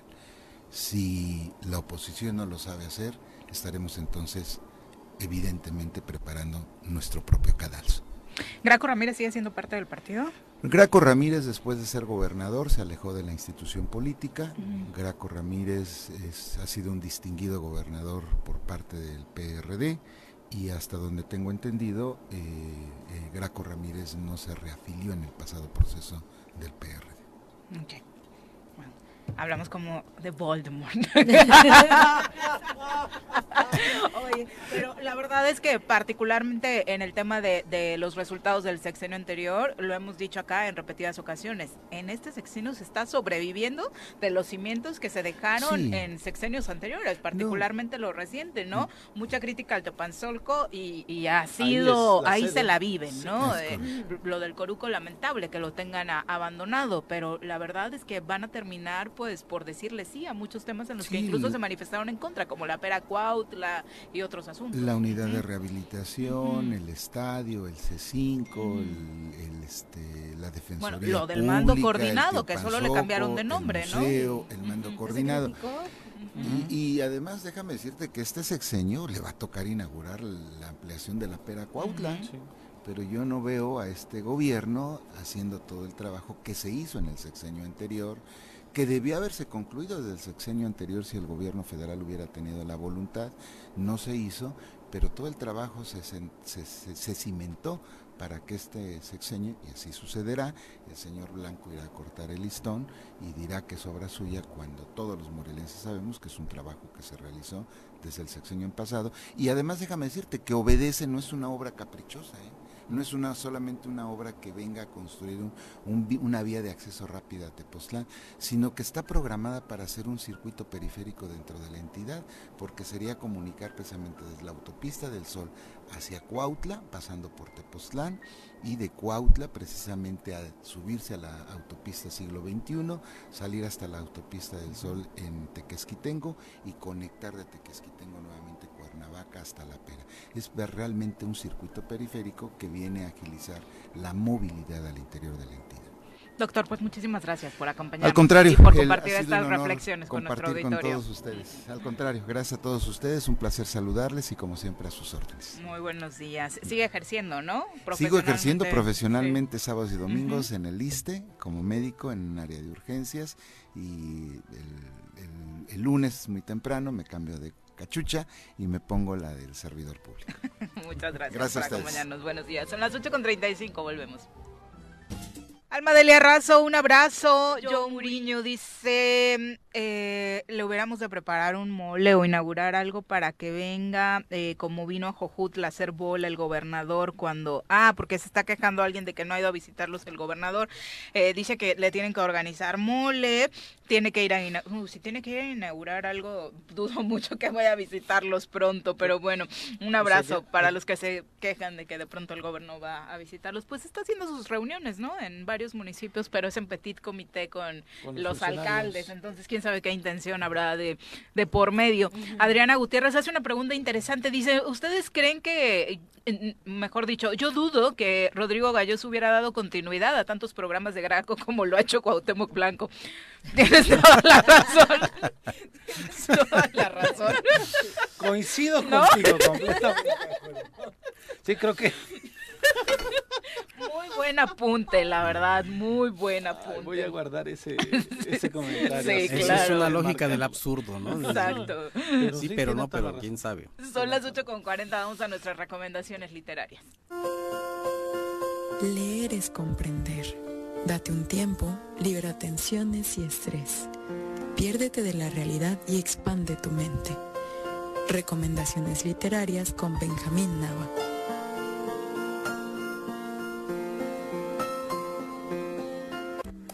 Querido Benja, ¿cómo estás? Pues con el excelente humor de, de que me pone venir al choro, la verdad. Es excelente viernes. Lo que está delicioso. Ay, además, ¿Ya sí, probaste? ¿eh? Sí, porque ya se me estaba rompiendo. La hiel. Todo Bien, Nos ve a todos comiendo sí. Allá afuera no le invitaron panquecito a Benja. No, ya venía yo bien triste, ya. Ah. Todo, todo- todos mis, mis conceptos filosóficos novelescos se estaban derrumbando ahorita precisamente. entró, entró quejándose el Benja Gracias, no Ale. Delicioso, delicioso. Fíjate, Viri, que Pepe, buenos días, Ale, otra vez, Buenos días, días. Benja. A petición de también de un radio escucha fan de, del Ujú. Choro, que nos dijo... Alex Gutiérrez, me Alex parece. Gutiérrez.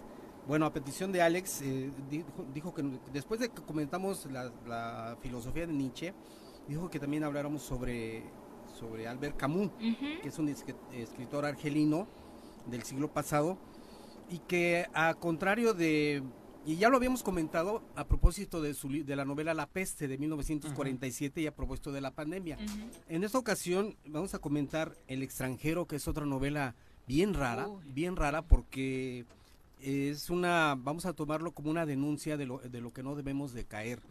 Para a la letra, la descripción de la novela dice, Albert Camus logró mostrar los valores mundanos de la sociedad de su época en esta novela El extranjero de 1942.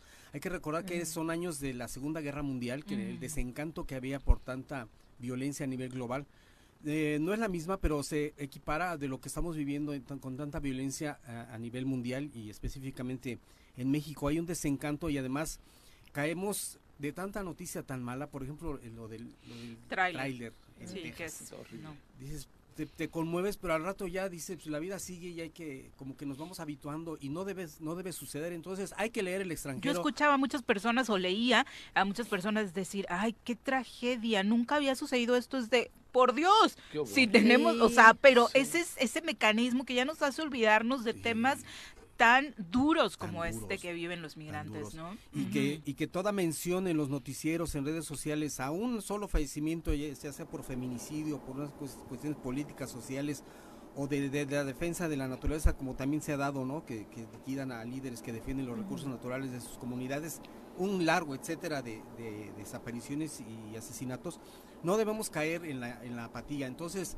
hay que leer, es una novela realmente corta, El extranjero de 1942, hace 80 años, ni más ni menos, pero vigente en su tema porque decía yo, el protagonista depende de su rutina para ser feliz.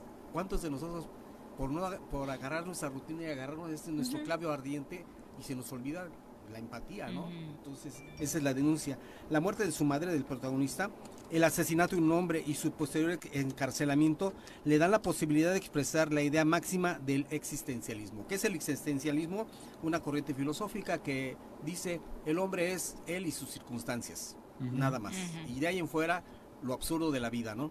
Entonces es una postura existencial y que implica la indiferencia del hombre ante cualquier cu- suceso que se le presente. Entonces, incluso hay una película de Marcelo Mastroianni de los años 60 que es, es muy buena porque ilustra muy bien la actuación de, de este actor italiano, insisto, es una película de los años 60 en donde se refleja la indiferencia, que la apatía. Yo creo que yo creo que todos hemos pasado por un periodo, periodo todos y todas, de, de decir, ya estoy harto, no quiero saber nada, este, apagamos el celular, no escuchamos noticias y salimos al mundo nada más como autómatas a cumplir los, las obligaciones. Y, y pues no, no debe ser, tenemos que recurrir a otro, a otro de los aspectos de la naturaleza humana que lo, bien lo dice, este, volviendo un poco a Nietzsche, en el superhombre, hay que recurrir a la esperanza. La esperanza es aquello que no se ve.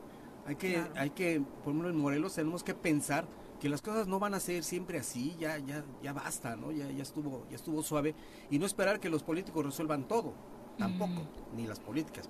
Ujú. Pensarlo y mujeres, actuarlo, ¿no? Actuarlo, ¿no? Desde nuestra, desde nuestra ¿Qué- de trinchera. nuestra trinchera, ¿no? ¿Qué vamos a hacer? El simple hecho yo considero que al tomar una postura en la vida, eh, no necesariamente filosófica, pero que refleje eh, de alguna manera a través del arte la denuncia de lo que nos está sucediendo, ya es una ya es una posibilidad de salir adelante, ¿no?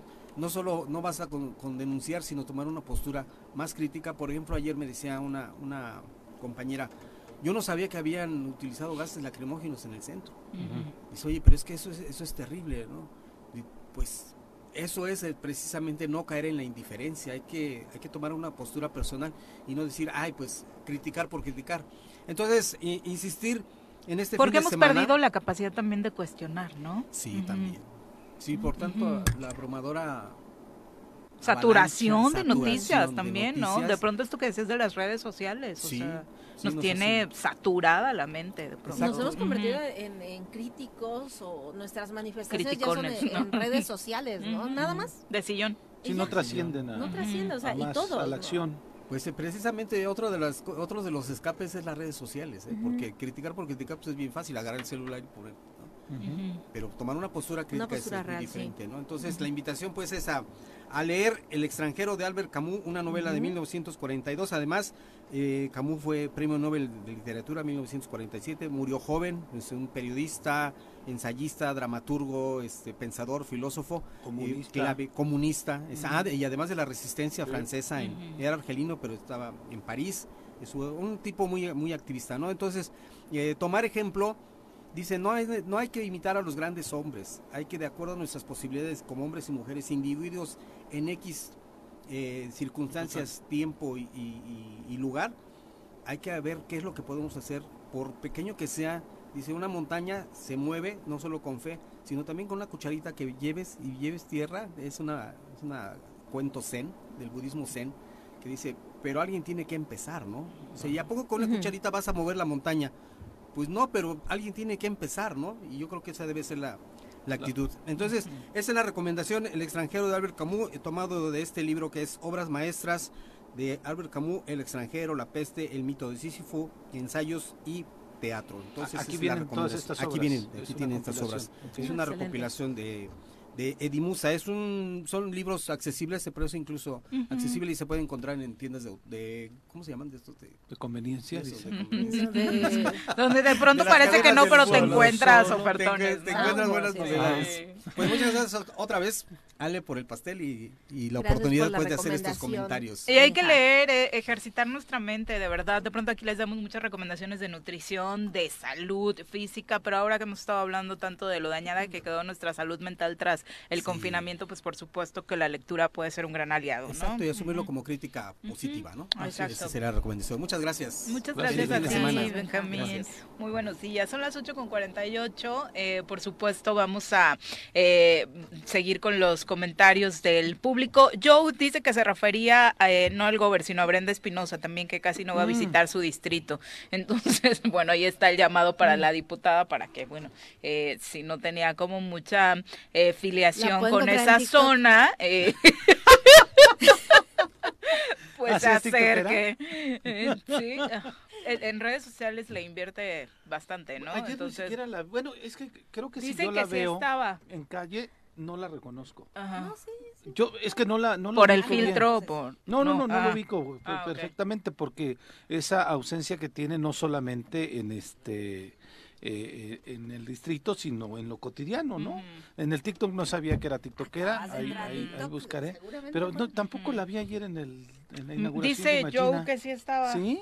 Que Ah, por mira. eso, que nada más se ve en ese tipo de, de eventos, ¿no? Eh, justo al terminar eh, un evento en la 24 zona militar, hace unos minutos, el gobernador del estado de Morelos adelantó que se podría eh, dar antes el cierre del ciclo escolar por el aumento de casos de contagios de COVID-19 ya en escuelas, lo que podría ser ya en los próximos días. Lo están discutiendo con el IEBM y con la Secretaría de Educación. Pero ya sale ¿no? la próxima El semana. 28, el 28 de Al julio. final, decía en la última semana, entonces que eh, parece ser que lo que estarían pensando es hacerlo la próxima semana. Y hoy pensaban hacer un gran festejo por los tantos años del IEBEM. Pensaban hacer un evento allí en el Zócalo, iban a llevar un chorro de chavitos, todo el rollo, Pues lo mira. cancelaron, Ajá, sí. ¿no? Lo cancelaron esta semana, alguien de gobierno dijo no se va a realizar, según lo iban a posponer, uh, ya le arruinaron su Ya fiestecita. no va a al tener IEBEM. de los maestros. Don Ah, sí. también, hoy es el- Ajá, ajá. Jardines de México. Ojalá que Ah, entre sí, ellos no haya tantos Sí. contagios, Uy. sí. Se va a poner Ahí les bueno encargo las florecitas, ¿eh? Maestros. No A ver saben. cómo llega mi mamá. Sí. No sabes los convíos de los profes. Sí, sí. Estuve en el Coruco. uh. 8 con 50. Sí. Vamos a hablar de cine. Mi querido Miguel, ¿cómo te va? Muy buenos días. Bien, gracias, buen día. ¿Qué onda, Le Miguel? decía a Viri que ya vi la de teléfono negro. ¿Qué tal? ¿Le gustó? Me gustó. Ya me la recomendó Sí. doblemente, entonces sí hay que ir a verla. Esa no la he visto. Esa no. ¿Cuál? Lightyear. No, no he ido No la he al cine estos días, la verdad. Espero este fin de semana darme la oportunidad. sí, sí, la verdad es que Y la dos, así. sí, Y sí, justo platicábamos. Sí, sí, sí. Sí, El sí. estreno de la semana, por supuesto, que es este Minions, que es este, nace un villano y pues no, no, no, no, no, no les no, no se cansan de sacarle raja a estos monitos amarillos que ya este que la juventud, que no sé qué, otro, bueno, y es una fórmula segurísima, segurísima para la familia, los Sí. niños, este son muy simpáticos los niños y demás, y pues bueno, siempre se están como reinventando y pues ya tiene pues más de una década, ¿no? Esta franquicia de, de, em, de- de- de esbirros amarillos, Sí, que son los esbirros. son Entonces, muy este, divertidos. en esta ocasión Sí. vamos a ver cómo en Bueno, la hasta unos, adolescencia hasta de- unos de, compas diputados les pusieron. Ah, sí, Los sí, sí. bueno, Que ¿a cuántos no conocemos que todos. les han puesto ese apodo? Ah, sí es cierto. Que salieron sí es amarillitos todos. Y- Saludos. Hasta un priista andaba colado ahí, no, Paco Moreno, creo que. ¿Ese era el villano favorito? El villano favorito, justo, ¿no? Y bueno, pues, como les digo, es una fórmula segura, que es para toda la familia. Vamos a ver a Gru en su adolescencia y cómo se vuelve tal cual villano. Y, y bueno, ya, ya vimos como el análisis de los niños en la pasada, de cómo nacen ellos, ahora es como nace el villano. Y bueno, no hay mucho que decir, es una fórmula segura, familiar. Hay 50.000 horarios, está en todas las salas, en todos los cines, en todos los horarios, así es que en todas las... No tiene pretexto, No sí, tiene sí. pretexto para no verla. Y también en cine hay una película bastante eh, curiosa en el sentido de que está causando mucha controversia. Se llama Todo en todas partes al mismo tiempo. Que si ven el tráiler, es una película eh, donde vemos a una anciana eh, asiática Ujú. haciéndola de superheroína, pero en diferentes facetas, en diferentes formas. El tráiler es una cosa que dices es de chile, mole y pozole, pero al final la película cumple, es una cuestión cinematográfica como bien em, cuidada en la cuestión de edición, en música, en todo. Es una película que pues va a causar mucha controversia porque... eh, El contenido. el contenido, ju- justo, o sea, realmente es, es una pieza como de festival, pero también lo hicieron como una cuestión comercial, ¿no? Incluso la, la compra la plataforma Movie, pero también va a cines, ¿no? O sea, ya empiezan a ver estos híbridos de plataformas, pero también en cines, y en cines, pero también en plataformas, hacia el mismo tiempo, en los estrenos. Entonces, bueno, es un, es un ejemplo. de Pero las les ha ido películas. bien últimamente a las orientales, ¿no? A los Sí. productos orientales. No, totalmente, Ujú. ¿no? Yo creo que desde Parásitos, que abre esta brecha, que bueno, gana el Oscar y demás, que la primera vez que, que una película extranjera se lleva el Oscar más importante, Sí, sí. película, mejor director y demás. Eh, pues no, no es fortuito, ¿no? O sea, realmente la industria del cine, eh, hablamos de China, ¿no? Que es el país que está metiéndole mucha lana a las salas, al cine, al contenido. Entonces, pues también ya se está volcando a toda la parte asiática, ¿no? Este, Corea. Y la distribución China. también supongo que cambiaron la estrategia porque Sí. nos llegaban esos contenidos a través de remakes que Totalmente. Hollywood hacía, Sí, ¿no? Y ahorita Ujú. ya nos llegan directamente, o sea, ahora vemos, por ejemplo, la Casa de Papel Corea. Entonces, Sí. sí. o sea, todo el mercado asiático ya se está ahí mimetizando. Y, y bueno, incluso la, la parte de K-pop, que realmente no soy muy fan, no conozco ni un solo grupo ni los nombres, pero eh, pues están rompiendo el mercado, ¿no? Sí. Tú te metes y dices, ¿quién es el número uno? Y es como el B47, ¿no? Entonces, pues, eso, bueno, estos cinco chavitos ahí, este... Sí, sí, sí. Todos que no iguales. sabes si son hombres o mujeres Todos y iguales. demás, ¿no? O sea, esta cuestión ahí, este... bastante- Andrógina. Andrógina era la palabra Mm, gracias. Y, y pues eso, ¿no? O sea, el mercado asiático está, está controlando. Y bueno, eso lo tenemos en salas y en plataformas, por supuesto que el estreno, que todo el mundo se desveló seguramente viendo Stranger Things, de la última parte, la segunda parte de la cuarta temporada. Y ¿Ya es la final confirmado? Sí, ya, ya, ya, ya, ya, no va a haber más. ¿no? Ya, se cansaron todos. este, ya. No están grandecitos, No es como los ¿no? niños Sí. que van a seguir por otros Sí. 10 años. ¿no? Este, sí, Stranger Things ya se va, está haciendo una campaña publicitaria tremenda. Eh, pues eso, ¿no? Ya es el fin. La verdad es que a mí me sorprendió que siempre pasa, ¿no? Que las últimas temporadas siempre es como que, ay, ya, por favor, ¿no? Y, o, o tratan de terminarla así de madrazo y no. no- A grandes producciones, Juego de Tronos, que es la mejor serie que he visto en mi vida, su última temporada es muy, bueno, es mala. es mala, ¿no? Y acá la verdad es que todo el mundo nos tiene atrapados, la verdad. Como que le meten... A mí me sorprende que los niños, o sea, chavitos de 7, 8 años la ven y todo, pero vemos el contenido y ya está ya medio gore, o sea, ya se ve ahí como sangre, Yo no lo he visto, pero mi monstruos. hijo, no, bueno. Super Sí. fan. Sí, Sí.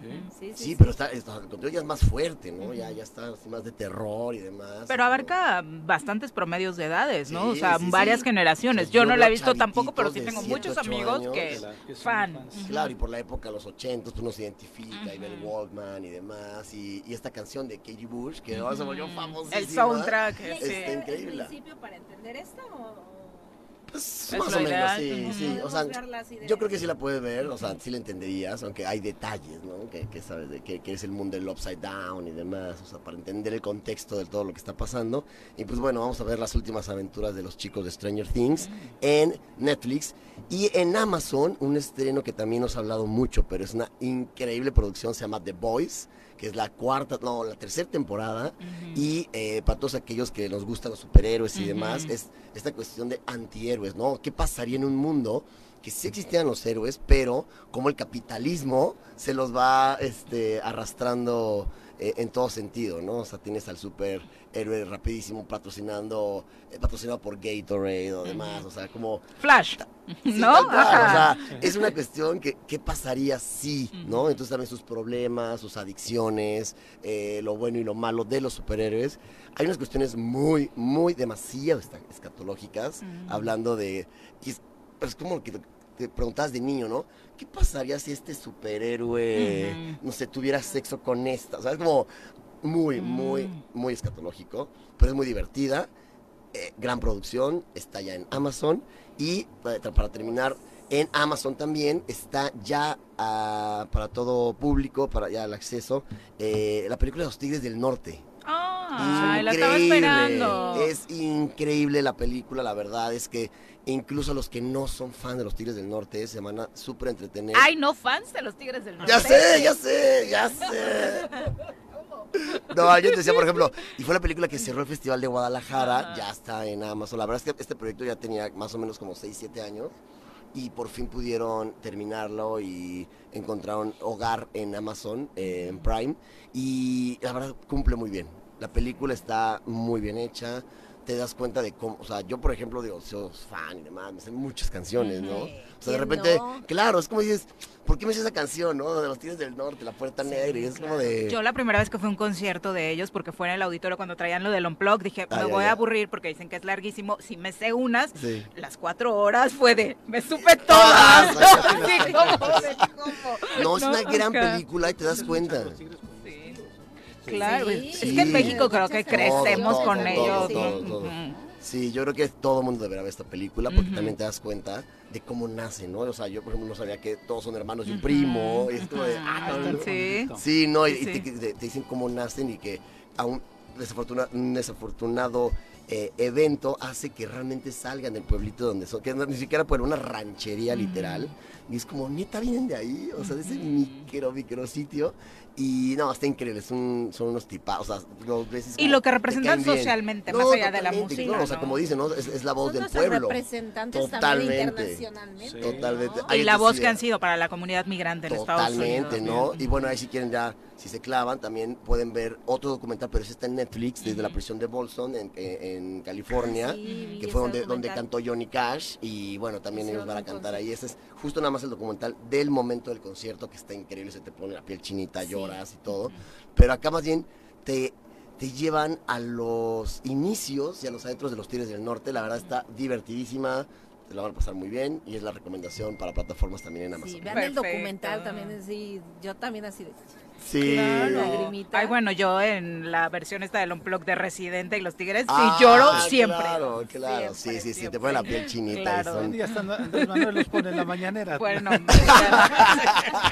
menos buen gusto musical. Ahí están las recomendaciones Oye, y- Edgar Quintana dice muy interesantes las recomendaciones. ¿Dónde podemos seguir a Miguel? Que nos comparta sus redes. Ah, claro que sí, yo estoy en Twitter como arroba el cine Morelos y en Instagram como un humilde campesino. Para que vean que no lo inventamos nosotros ni le molesta. este chamote. Muchas gracias, Miguel. Muchas gracias, nos buenos días. Gracias. Ale, muchas gracias por Gracias a acompañarnos. Muy buenos días. Estuvo delicioso el postrecito de hoy. Ya no alcanzaste, Miguel, creo. Producción se lo acabó. Ellos fueron los culpables. Ah, que sí vas a alcanzar. ya nos vamos. Arranca este fin de semana. Bueno, hoy la Liga MX, eh, este torneo que Venga, justo coincide con el del Mundial. A ver cómo nos va. Pepe, muy buenos días. Gracias, Viri. Buenos días, buen fin de semana. Lindo fin, Disfruten mucho. Los esperamos el próximo lunes en punto de las 7.